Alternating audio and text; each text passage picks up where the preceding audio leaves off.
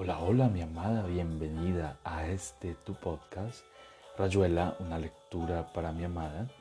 Hoy continuaremos haciendo un pequeño paréntesis, eh, leyendo uno de los cuentos eh, de Julio Cortázar. Este podcast es hecho con todo el amor del mundo para ti, mi amada preciosa. Te amo, te amo, te amo con todo mi corazón. Los gatos. Cuando acerco mis labios esa música incierta. Vicente Alexandre. A los ocho años, Carlos María estudiaba en su prima las posibilidades de un juego violento y eficaz que alcanzara para toda la siesta. Marta vacilaba antes de aceptar la parte del jefe Sioux, previendo el rollo de soga como un manotazo al pasar bajo el sauce. Las ligadoras en los tobillos, el mirar justiciero de Buffalo Bill antes que arrastrarla al tribunal de los hombres blancos. Prefería la mancha, donde batía a su primo menos ágil, o irse a los baldíos a juntar langostas. Carlos María argumentaba hasta convencerla, a veces Marta se oponía de plano, y entonces él la agarraba del pelo y la mechoneaba, mientras Marta se defendía a patadas y alaridos. Mamá Hilary les cobraba su siesta rota con privación de postres, con un mirar fosco que duraba días enteros. A los diez años, cuando Marta se despigó de golpe y él tuvo la apendicitis supurada, los juegos asumieron estilo, elegancia. Ya no iban improvisadamente al jardín. Apenas doblaba la servilleta, usaban la sobremesa para madurar el empleo de la tarde. Ingresaban en las diversiones intelectuales, los blocs recortados para hacer papel moneda, secantes y sellos de goma, un escritorio a veces banco de préstamos, a veces oficina pública. Solo la hora alta del calor, con el jardín llamándolos, imponía los prestigios de la siesta. Si reincidían en los juegos de guerra, ya entre carreras y prisiones insertaban planos de tesoros, partes son oros, discursos y sentencias de muerte. Con rescates o ejecuciones a fusil, en las que Carlos María se desplomaba lleno de gracia y heroísmo. El sauce era alto, pero lo escalaban en dos altos. Tirado en el pasto caliente, veía él oscilar las piernas de Marta, a caballo sobre la primera bifurcación. Estaba muy quemada hasta el tobillo, después venía una zona color trigo donde a veces había medias y a veces no. Desde la orilla hacia arriba era blanquísima, en la penumbra de campana que le hacía la pollera adivinar el color más blanco de los calzones cortándole los muslos. Carlos María no era curioso, pero un día le pidió que se sacara los calzones para ver. Después de hacer rogar un rato, estaban entre las cañas que sumían una vieja fuente sin agua. Marta lo dejó que mirara, sin permitirle acercarse. Carlos María no se impresionó, había esperado algo más escandaloso, más prohibido. Tanto trapo para eso, fue su sentencia. Una rayita y se acabó. nosotros es otra cosa. Esperaba de Marta que le pidiera lo mismo, pero ella se vestía sin mirarlo. Ya no hablaron, tampoco hicieron guerras esa tarde. A Carlos María le pareció que ella se había puesto más vergonzosa desde entonces. Pensó que era idiota, justamente después de haberse desvestido tan mansita. Coincidía con los compañeros de grado en que las chicas eran estúpidas. Les contó a los íntimos que su prima le había mostrado. Todos se rieron menos uno que tenía 13 años y pelo cortado y pelo colorado. Miraba a Carlos María sin decirle nada, pero a él le pareció que el colorado estaba pensando algo. No se animó a preguntarle, siempre le había tenido respeto porque el padre era de la policía montada. Cuando terminaron el quinto grado, ella en la escuela 9, él en la 6, don Elías y aire empezó a interesarse en sus juegos y a veces se reunía con ellos cuando aflojaba el calor. Carlos María estaba muy alto y quemado, ahora pasaba a Marta por más de una cabeza y se lo hacía sentir. Ella cultivaba otras cualidades, rulos en el pelo, polleritas plisadas, pero a la siesta se ponía un mono azul que le quedaba ceñido y le daba aire de muchachito. Carlos María se mostraba más confiado cuando ella andaba mal vestida. De tarde se iba con los chicos amigos dejándola en la puerta peripuesta y altiva entre las otras niñas. Pocas veces se juntaban los grupos para jugar. Preferían decirse cosas desde lejos y tratarse de idiotas. Marta fingía despreciar a su primo ante las demás chicas, pero guardaba secretos, gestos de ternura que él acataba receloso, como a la noche que se abrió la rodilla en un alambrado de púa y ella lo ayudó a llegar a la casa y esconderse de mamá y el aire, exponiéndose valorosamente hasta violar el botiquín prohibido cianuro, bicloruro, jeringas, cánulas y volver con tintura de yodo y gasas, apretando los dientes para no llorar delante de ella. No te quejes, marica, decía Marta mientras le desinfectaba la herida con salvaje minucia. Carlos María tuvo esa noche una repentina impresión de distancia, de lejanía que aumentaba vertiginosa entre ambos. Le gustaban los ojos de Marta, le seguían gustando sus piernas flacas de muchachito, llenas de lastimaduras disimuladas con polvo, pero en su placer al mirarla había ahora una sensación de extrañamiento, de que miraba algo ajeno, ya enteramente ajeno. Por primera vez midió una distancia que jamás le había parecido insuperable, que no tenía siquiera el sentimiento de ser distancia. Ahora Marta estaba frente a él, despatarrada, soplándole la lastimadura, haciéndosela importante, como otra persona, alguien que está como con uno pero no es uno, como don Elías, como la sirvienta y los otros chicos de la escuela. Se oyó llorar duramente en una, en una repetida convulsión. ¡Qué marica sos! decía Marta. Por una pavada como esta, si no te vas a morir, idiota. Hubiera querido contestarle, decirle que no era por eso, antes bastaba querer algo de ella para tomarlo. Golpes, apretones, abrazos, palabras. De pronto sentía que ya nada era suyo, que podría seguir obteniéndolo pero que debería pedirlo a la otra, a Marta, que no era parte de él, pedir cada cosa, y aun cuando las tomara, golpes o abrazos, pedirlos primero. Los 14 años terminaron con el sexto grado, un amago de difteria que aterró a los aire y el vestido rosa que Marta estrenó en su fiesta de fin de curso. Para Carlos María el año fue dos cosas, la victoria de River Plate y el acceso a la camaradería aún algo recelosa de su padre. Don Elías Hilaire aceptaba al fin su función mentora, pero la ejercía sin empaque y dándole tiempo a Carlos María para que asimilara consejos y prohibiciones. Hacia octubre tuvo lugar la primera gran conferencia a puertas cerradas.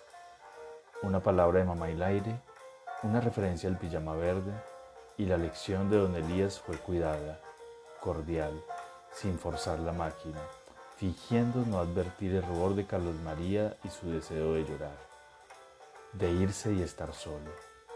Después él le pasó la mano por el cuello y le apretó fuertemente la nuca, como siempre lo hacía para cerrar un, un capítulo. Le sugirió leer las aventuras de Tom Sawyer y le regaló dos pesos para que fuera al cine. Carlos María salió satisfecho. Su padre lo consideraba un hombre. Le hablaba de igual a igual, estupendo.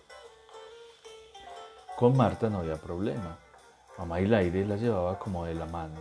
Marta se plegaba a los deseos y las necesidades de su edad con una blandura engañosa tras la cual Carlos María había conocido más de una vez una violenta, una violencia de resorte se veían menos.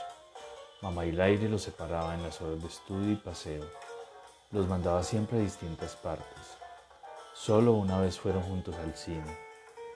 Marta dijo que cualquiera los tomaría por novios. A él lo fastidió su vanidad de mujer crecida y la trató de chiquilina, pero estaba orgulloso y le vino bien para ganarse su complicidad en, un asunto de cigarrillos robados. Carlos María se acercaba al hito que separa a un buen chico de un hombre al gusto argentino. Empezaba a manifestar opiniones recogidas sin darse cuenta de las sobremesas de don Elías y sus amigos. Era partidario de la neutralidad en la guerra, contagio de su padre, quien tenía además el hábito de caminar sacando los pies. Lo incitaban a lecturas sanas y, y pareceres discretos pretendían que se tragara los cuatro tomos de José Pacífico Otero, el que hubiera amado en San Martín la brevedad, lo inédito en las actitudes los sueños.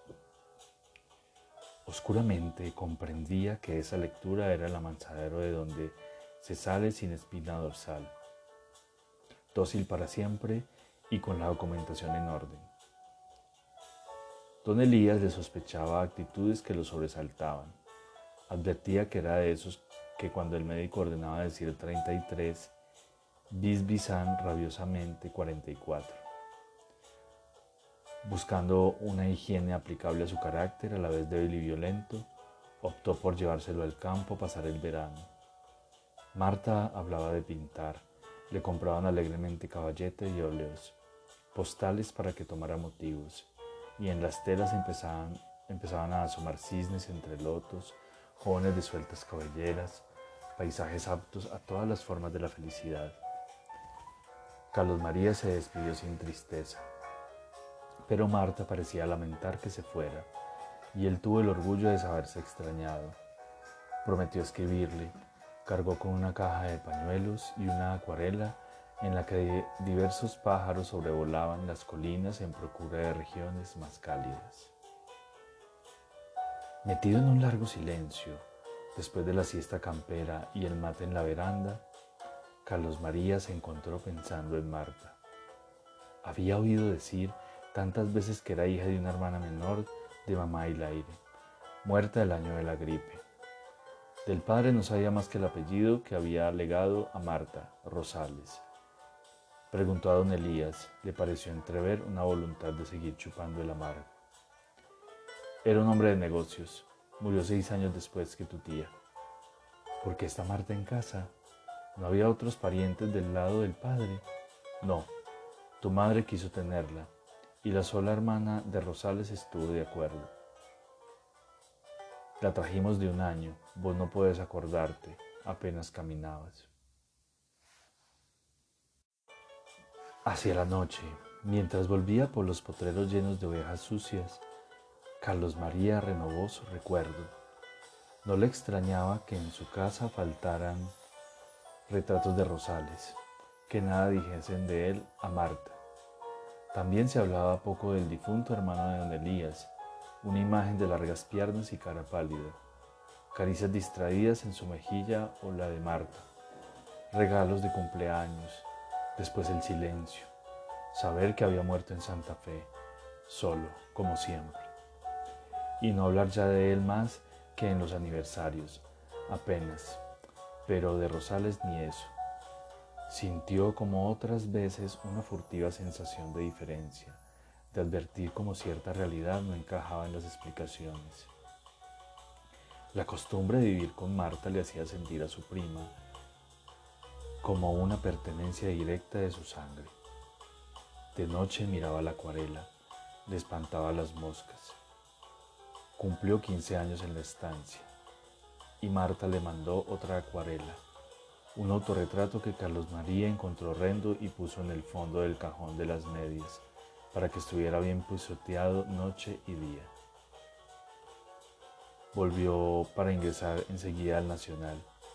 El primer día en la mesa, conmovida de los Hilaire que lo miraban felices porque ya era estudiante secundario y usaba los primeros pantalones largos, Notó en Marta una secreta complacencia, un mirarlo de lado y como admirativa.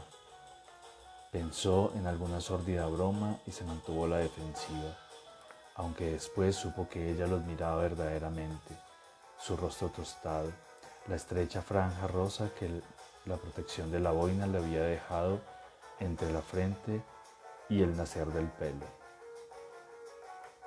Su, su cuerpo crecido y afirmándose, ella tenía peinado pluma y parecía una ovejita. Solamente sus ojos, y Laire seguían felices y suyos. De Rosales tendría mucho, pero Carlos María la encontraba de veras en los ojos. Allí era Marta y era Hilaire. A tu prima la han admitido en la Academia de Bellas Artes. Estudió tanto en el verano. Ah, qué bien. Esperemos que la imites y no tengas que dar exámenes a fin de año. Ella parecía pedir perdón por estar allí como un paradigma. Por primera vez se miraron de frente, sonriéndose. Descubrían la vieja complicidad de la siesta, la vida secreta al margen de la vida y el aire. Carlos María estuvo a punto de hacerle la seña de antes, buscarle la pierna con el zapato. Entonces, mientras no se decidía, sintió su pie que le daba con fuerza en el tobillo. Cuando hablaban del hermano de don Elías, los chicos reparaban en una leve caída de los labios de mamá y. Luis Miguel había muerto antes de que pudieran tener algún recuerdo consistente. Les importaba muy poco de ese pasado, puesto como por fuera de un marco de fotografía. Tampoco se hablaba del padre de Marta, muy pocas veces de su madre. Mamá Hilaire guardaba un recuerdo dolido de su hermana, pero a Carlos María lo inquietó a veces el egoísmo de su madre al guardarse la imagen de la muerta sin rehacerla filialmente en Marta. Llegó a imaginarse algo turbio circundando el nacimiento de Marta. Ese Rosales sin figura, casi sin nombre. Don Elías hablaba más seguido de su cuñada, aludía a episodios, gustos, cintas. Carlos María notó una vez que María, que Marta jamás preguntaba sobre sus padres. Quería tanto a los Hilaire que tal vez tuviera celos de los otros, de un recuerdo inútil enturbiando su realidad viva. Los chicos resisten hasta el fin de la necesidad y el aprendizaje de la hipocresía. Él estudiaba matemáticas con inmenso asco, rehacía el trabajo práctico sobre la cucaracha Marta le pintaba los mapas, las secciones de la piel, la partenogénesis. El año pasó ocupado y dividido. La atención de mamá y el aire creaba compartimientos estancos en la casa.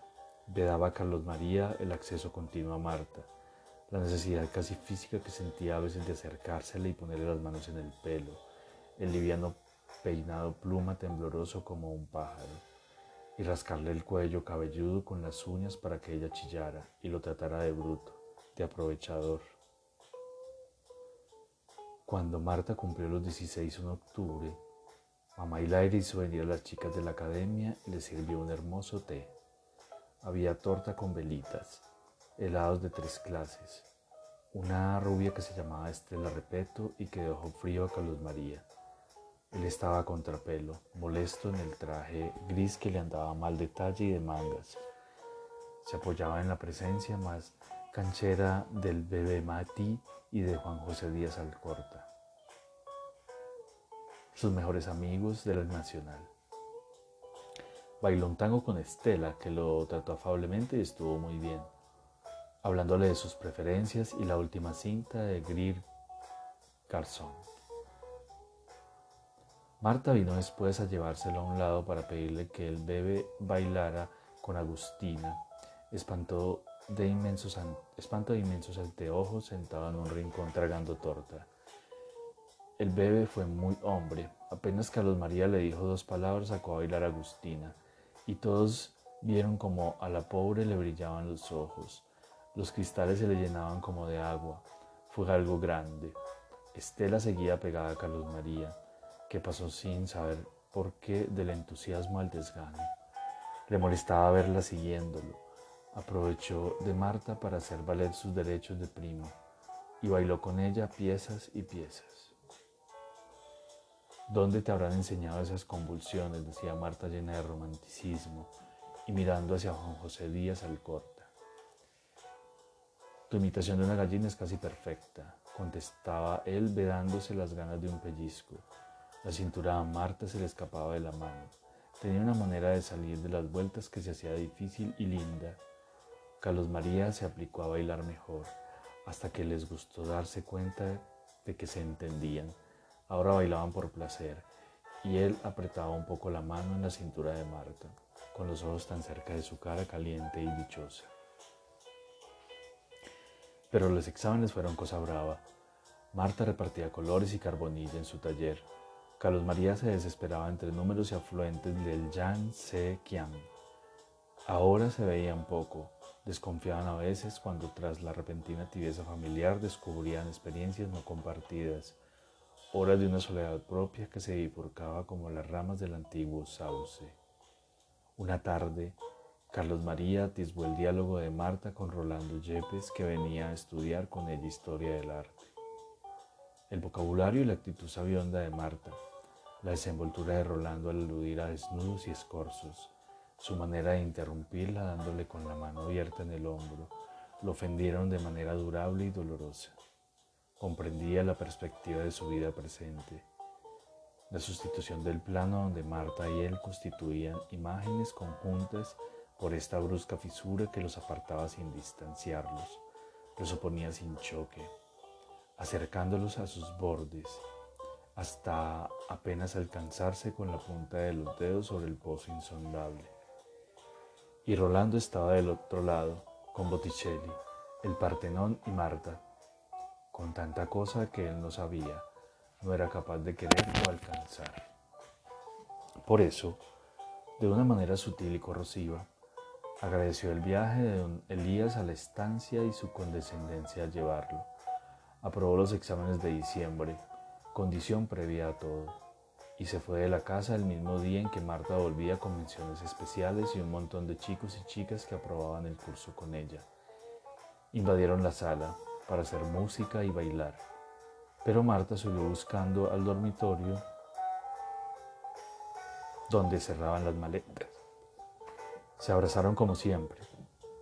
Ella le buscó la mejilla con un beso húmedo y le dijo que estaba empezando a pinchar. Le traía un señalador de seda con un largo pájaro pintado que iba de un extremo al otro. Tuvo que jurarle que lo usaría. Marta giraba por la pieza, con las vacaciones y la libertad por delante, contestando apenas a aire que le reprochaba dejar solos a sus invitados. Carlos María buscaba el saco, ceñía su cinturón. El auto ya esperaba abajo. Se oyó llamar a don Elías. Haces mal en irte, le dijo Marta, justamente ahora. Para lo que te importa, repuso burlón y esquivo. No me importa nada, por mí te puedes tirar por la ventana. Chicos, papá está esperando. La agitación de mamá aire se mezclaba con un reproche temeroso. Vamos, despídense aquí. Marta tiene que volver con sus amigas.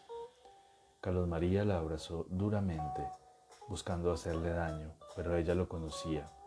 Dobló los brazos contra el cuerpo, protegiéndose los flancos.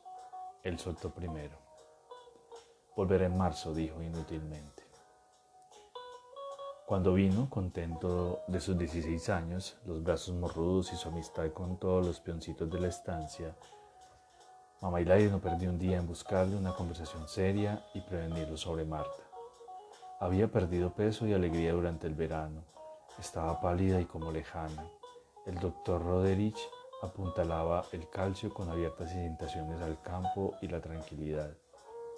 ¿Pero por qué no la mandaste? ¿Por qué no podía ir con ella? Ya sabes que la obra no me deja un día libre, y más ahora con la ayuda de guerra. Era ella la que tenía que ir, insistió con Carlos María. La llevo la semana que viene.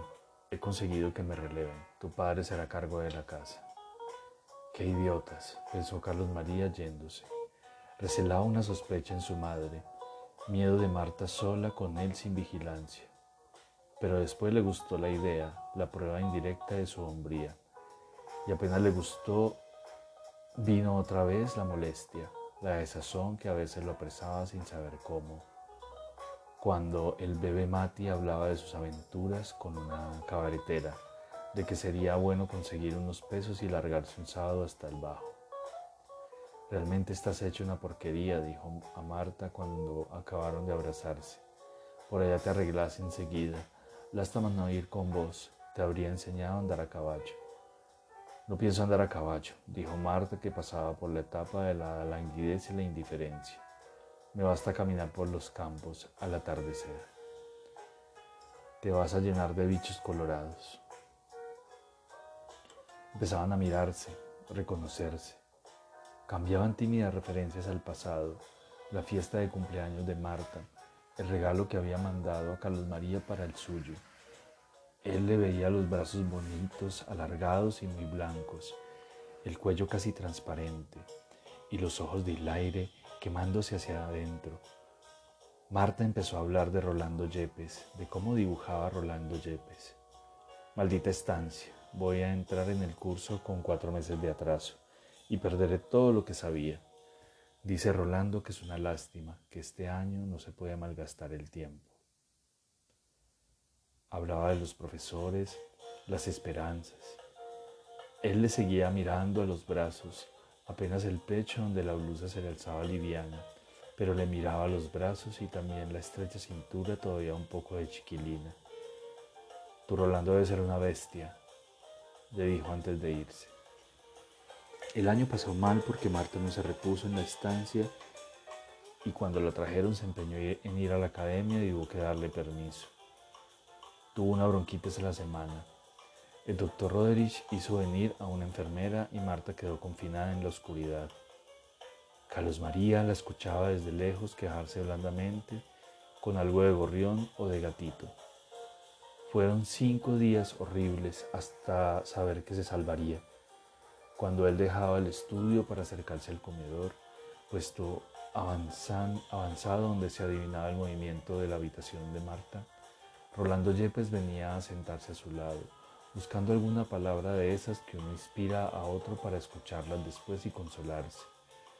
Iba diariamente a la casa, se quedaba horas en el comedor y mamá y aire lo dejaba estar. Le servía café y pastelitos. Una noche lo quiso hacer quedar, pero le rehusó, para volver al día, el día siguiente desde el mediodía. Miraban, sentados en el sofá verde, donde había números de Life y cigarrillos sueltos. Entrar y salir del cuarto de Marta leían las noticias según la cara de la enfermera o de mamá y el aire. Carlos María hubiese querido estar solo, pero Rolando era discreto y tímido. Se estaba horas callado fumando su pipa. A veces adquiría un aire de astuta espera, como si de pronto la habitación al fondo del pasillo fuera a abrirse y ocurrir un gran milagro. En aquellos momentos a Carlos María lo contagiaba la atención de Rolando. Lo observaba admirado para retroceder luego a su desazonado rencor, a la presencia del intruso en la familia. A rato se acercaba a don Elías y se sentaba entre los dos, murmurando su esperanza en frases espesas y baratas. Carlos María lo escuchaba como se huelen las colonias ordinarias. Un día que Rolando no pudo volver por unos trabajos prácticos. Carlos María fue el dueño del sofá y se tendió con holgura, relajado y victorioso. Tenía los pies en el lugar donde se sentaba Rolando, la cabeza en el brazo de Felpa, y hacía anillos de humo con una blanda destreza. Se dejó estar así una hora, tal vez dos. La enfermera entraba y salía de la habitación de Marta, haciéndole al pasar un gesto complacido y él gozaba la certeza de su mejoría, de poder estar pronto a su lado. En un momento corrían las cortinas del comedor, el aire se llenaba de jarabes opalinos. Se preguntó lejanamente por qué su alegría no era más grande y más entera. Dueño del sitio, otra vez él y Marta, golpeó con los tacos el asiento del sofá, vio la fina columna de polvo que ascendía como los genios en las mil y una noches le pareció que estaba solo y que faltaba algo, hasta que vino don Elías y hablaron de la guerra, de la privilegiada posición de nuestra patria en medio del caos. Ser neutral es ser superior a todos, proclamaba a veces don Elías. También lo dijo ahora. También Carlos María contestó con respetuoso asentimiento, con una vaga felicidad, ahora que se lo llevaban a pensar en otra cosa lo extraían de ese sentimiento de indefinida privación en que había pasado la tarde. La luz de la convalecencia era ya suya. Abría las manos, palmas arriba sobre las sábanas, y la apresaba golosa, jugando con la luz como madejas de lana. Dejaban a Carlos María que la mirara un momento desde la puerta, con prohibición de decirle una palabra, pero ahora pudo entrar, sentarse en un escabel al lado del lecho, acariciar el brazo enflaquecido de la niña. Las primeras palabras de Marta fueron para preguntarle por Rolando.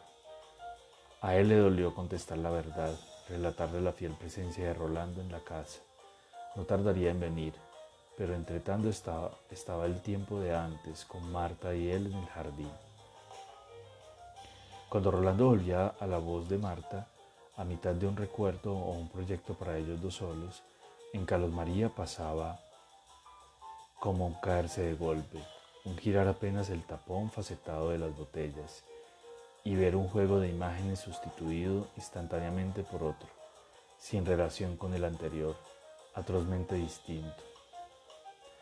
Perdóname, dijo de pronto Marta que tenía el rostro devastado y un romanticismo mantenido por la dieta y la mañanita de Lana Rosa. Hago mal en hablarte de él, ya sé. No sabes nada de nada, por mí puedes seguir nombrándolo, sos libre. Vos has sido tan bueno todo este tiempo. Él también, dijo con heroísmo Carlos María, le costó menos de lo que hubiera supuesto. Un, heroísmo como el de antes, cuando se tiraba fusilado, pronunciando las últimas memorables palabras. Anunciaron a Rolando, precedido de flores y un paquete con aire de confitería de barrio. Carlos María se levantó para dejarlos solos. Mira que sos tontito, dijo Marta con una voz tan para él, tan del lado de antes, que Carlos María pasó delante de Rolando como un dios. Después el año se fue rápido. Llegaron a Marta a Córdoba, la casa estuvo vacía de mujeres hasta el final de los cursos. Fue un gran tiempo para Carlos María. Los muchachos se juntaban con él todas las tardes a estudiar en la sala grande. Hacían pausas en la botánica y el reinado de, Pepino, el breve, para ensayar buggies y discutir con elegancia marcas de cigarrillos automóviles. A veces don Elías llegaba del estudio y se quedaba un rato, tratándolos de igual a igual con tanta cordialidad que los muchachos se le entregaban enseguida. Era la hora en que don Elías mandaba traer el frasco de caña seca y bebían sus copitas con aire de entendidos y fumando. Cosa rara, el bebé Mati no había vuelto a hablar de mujeres a Carlos María. Una noche se fueron al bajo con Díaz Alcorta, se le animaron al avión y bebieron tres cervezas cada uno. La mujer de Carlos María era flaca y comprensiva. Le dio consejos y prometió vagamente encontrarse con él alguna tarde para concretar una encamada. Salieron mareados y orgullosos, disimulando las dos cosas y sobre todo el orgullo. Carlos María pensó muchas veces en Yaya, pero no en telefonearle y llevársela a una posada. Pensándolo no lo pensaba. Cierta expresión del portero del cabaret, sumada a la de Yaya cuando le decía, qué bien bailas la milonga, mijo lo detenía al borde del ridículo. Imaginaba problemas, ceremonias, que le pedían la libreta en el hotel o lo mandaban de vuelta con un vigilante. Todo eso delante de Yaya.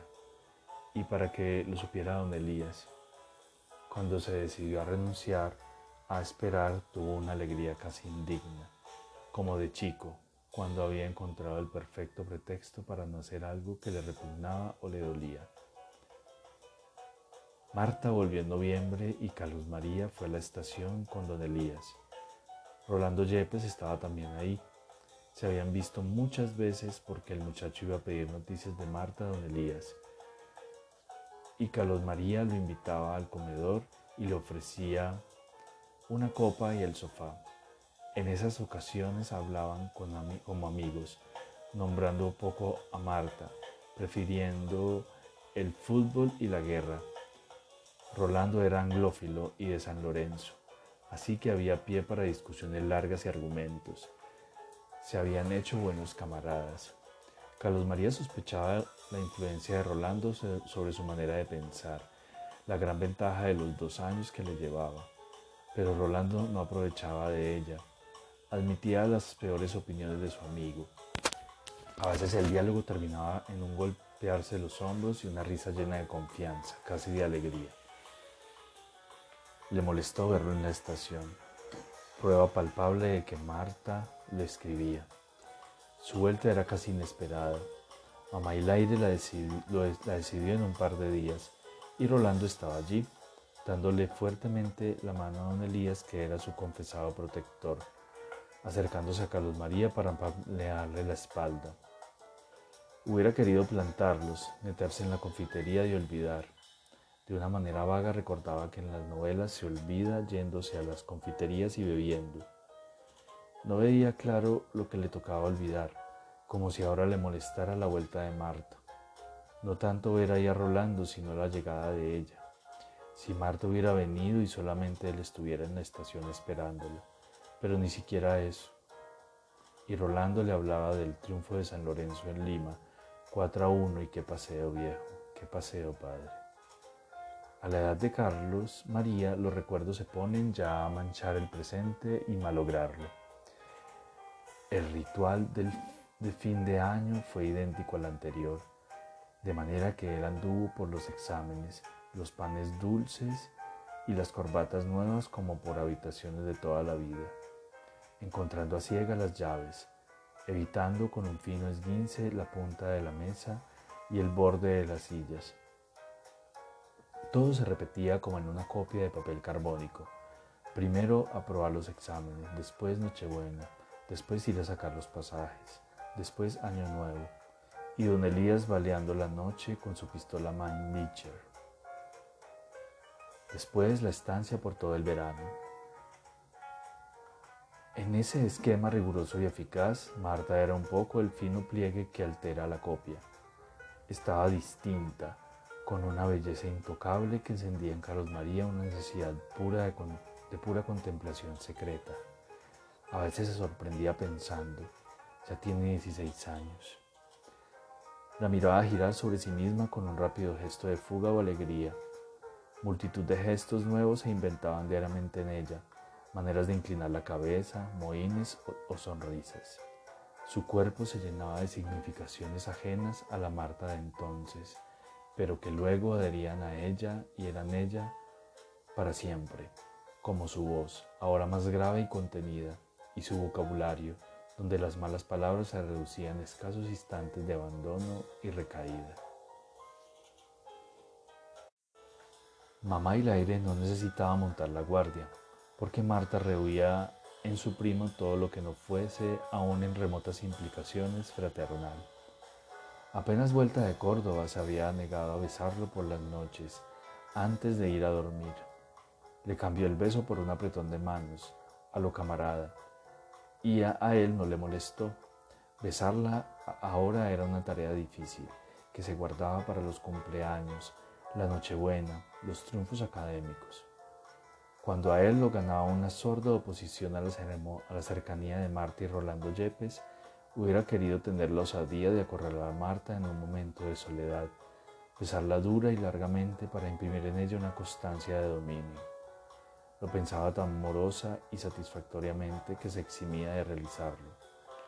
Pero le quedaba una necesidad de pelearse, de discutirle cualquier cosa. Las rabias estallaban en la mesa, en la sala de estudio, por pavadas. Marta contestaba con sorprendida dignidad, después se dejaba ir y volvían al cambio de insultos, a la rápida esgrima lacerante. Son como gatos, decía mamá aire desconsolada, gatos peleándose. Carlos María pensaba en los horrendos alaridos nocturnos en los techos, pero también sabía que esos gatos no se peleaban bajo la, luna llena, bajo la luna llena, que gritaban y gemían, pero que eso no era una pelea. Y aquí termina tu podcast, Rayuela, una lectura para mi amada. Mañana continuaremos con el final de este cuento. Espero te haya gustado. Te amo, te amo con todo mi ser. Soy tuyo.